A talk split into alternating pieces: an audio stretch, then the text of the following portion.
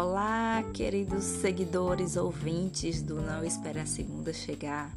Aqui é Renata Sampaio, sou nutricionista e hoje vou falar com vocês um tema pertinente ao momento que a gente está vivendo. Estamos aqui há quase um mês de quarentena, trancado em casa. Já passamos por muitas fases, por muitos momentos. No começo, a aflição, a angústia por não saber o que vai ser no dia de amanhã, que até hoje, passado um mês, também não continuamos sem saber o que, que vai acontecer. E hoje eu decidi falar com vocês é, um pouco sobre a questão da ansiedade, o que, que a gente pode fazer para controlar, o que, que, que atitudes nos ajudam a viver melhor esse tempo tão inédito, tão inesperado e sem saber o que, o que, que vai acontecer. É, no comecinho da quarentena, nos primeiros dias, eu fiquei com sintomas bem característicos de ansiedade, pensamento acelerado, preocupação excessiva, é, se eu ia conseguir continuar trabalhando, se eu ia ter emprego, se eu ia conseguir pagar as contas. E eu acho que é o pensamento de muita gente que também está passando por essa fase. É, e aí, o que foi que aconteceu comigo? Eu comecei a me, me perceber com esses sintomas de, de ansiedade e alguns sintomas físicos também. É, batimento cardíaco mais acelerado, eu estava emagrecendo, perdendo peso, porque comigo o efeito é esse. Quando eu tô é, ou ansiosa ou estressada com algum problema, o efeito do estresse em mim é de emagrecer. É, então ficava com as mãos e os pés gelados, com dor de barriga. Então tudo isso é característico de quem está passando por um processo de ansiedade. Então, das primeiras coisas que eu decidi fazer foi me afastar do excesso de notícias.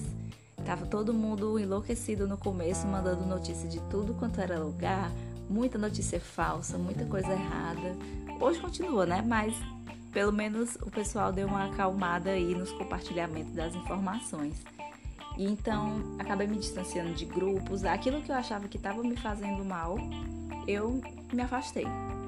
Sem sem problema nenhum. Pelo menos em relação a isso, a me afastar do que me faz mal, eu consigo fazer com muita tranquilidade e velocidade. É, e o segundo ponto, cuidar da alimentação, que eu já venho fazendo isso há muito tempo, mas eu tenho pensado sempre em, em focar nos alimentos que ajudam no controle da ansiedade, alimentos que são fontes de precursores da serotonina, como a banana, a aveia, o cacau, principalmente esses três, tenho focado no consumo deles para tentar é, auxiliar na produção da serotonina, que é o hormônio do relaxamento, do prazer, do bem-estar. É, consumo de frutas também, algumas frutas ajudam nisso. E também pensando no sistema imunológico, né? Então, consumir, o consumo de pelo menos três frutas por dia, inserir opções de vegetais tanto no almoço quanto no jantar isso para eu conseguir ter todo o sistema funcionando, funcionando bem, ter precursores desse, desse hormônio, principalmente da serotonina. Estou cuidando também da saúde intestinal, evitando alimentos industrializados, suplementando com fibras probióticas, mas isso a gente também consegue na alimentação, como alho, cebola, tudo isso tem, tem, tem tudo isso tem contribuído para a melhora do meu funcionamento intestinal, da saúde do intestino, a integridade da mucosa, das células, tudo para que ele possa funcionar bem de um modo sistêmico. E só, a gente sabe que quando não está funcionando bem, a gente sabe do malefício que é, tanto no humor como na pele, no funcionamento do organismo como um todo, né? Então é importante que isso seja bem cuidado e tenha uma atenção. É, outro ponto importante também é a saúde mental. Procurar fazer boas leituras, ver bons vídeos, filmes, é, seriados, de forma que sejam coisas leves e construtivas também. E usar o tempo também para aprender, aprender coisa nova. Quando a gente aprende, a gente cresce, evolui, sai de um patamar mais, mais inferior para um patamar melhor. Compartilhando um pouco da leitura que eu estou fazendo, que é o livro do Victor Frankl, Em Busca de Sentido. O Victor Frankl ele é um médico psiquiatra que ele ficou é em campo de concentração no período da Segunda Guerra Mundial. Né? Judeu ficou em campo de concentração, passou por toda aquela etapa de sofrimento, mas o diferencial é que ele viu um sentido no sofrimento. Ele viu que a partir do momento que você consegue retirar um sentido dessa fase que você está vivendo, esse sofrimento ele vira um certo sacrifício, mas um sacrifício que tem que tem um porquê, que tem uma razão. Então, quando você encontra uma razão, você consegue superar todas as adversidades, por pior que seja, você consegue passar por ela.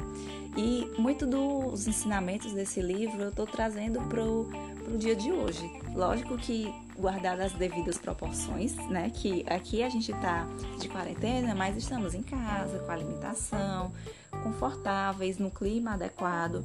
Lá ele passava frio, não tinha vestimenta adequada, não tinha alimento, então era outra situação.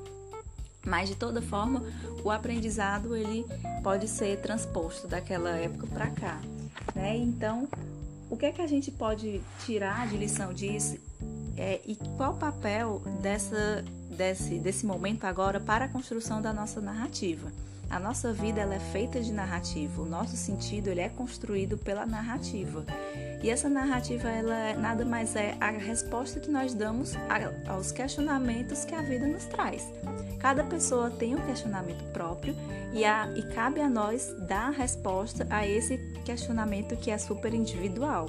A gente encontra o sentido da vida dando a resposta ao que ela nos impõe. Então, é viver o nosso momento, viver o presente, servindo, atuando e trabalhando. Espero que esse, esse podcast possa ajudar vocês. Deixo a dica aqui do livro. O nome do livro é Em Busca do Sentido, de Vitor Frankl. Então, um beijo para vocês e até o próximo podcast. Tchau!